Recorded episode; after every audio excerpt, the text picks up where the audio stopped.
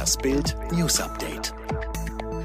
Fast 800 Randalierer in Frankfurt unterwegs. Aggressiver Mob greift schon wieder Polizei an. Flaschen, Steine, Eier flogen. Wieder wurden Polizisten auf der Frankfurter Einkaufsmeile Zeil angegriffen. Von mehreren hundert Leuten. Gegen 22.45 Uhr am Samstagabend fuhr eine Streife über die Einkaufsstraße. Plötzlich und ohne Anlass oder Vorwarnung wurde der Wagen attackiert. Die Streife fuhr weiter zur Hauptwache. Dort gingen die Angriffe und Eierwürfe weiter. Die aggressive Menge wuchs laut Polizei auf 500 bis 800 800 Personen an. Mit massiver Verstärkung bekamen die Beamten die Lage schließlich in den Griff, nahmen neun Personen fest. Jugendlicher bei Messerstecherei in Berlin getötet. Schreckliche Halloween-Nacht in Berlin. Bei einem Streit in einem Park im Bezirk Mitte wurde ein 13-Jähriger tödlich verletzt. Gegen 22.30 Uhr kam es in Montbijou Park zu einer Messerstecherei, bei der der Junge noch vor Ort seinen schweren Verletzungen erlag. Reanimationsversuche von Polizei und Sanitätern waren vergeblich.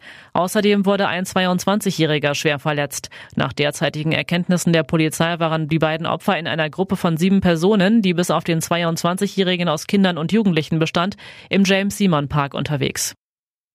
Keinen Bock auf Diätwerbung. Adele lehnt Millionendeal ab.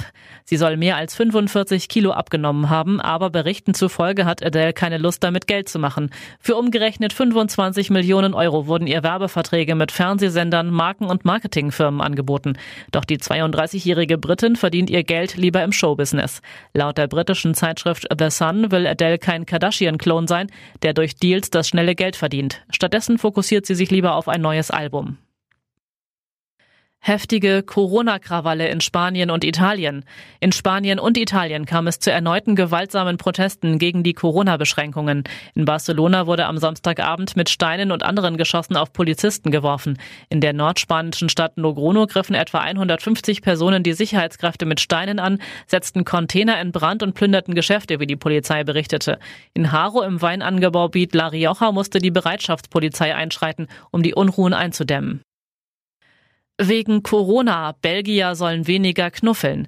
Um die rasant steigenden Corona-Infektionszahlen in den Griff zu bekommen, schränkt die Regierung in Brüssel das soziale Leben drastisch ein. Jeder Belgier darf nur noch einen sogenannten Knuffelkontakt haben.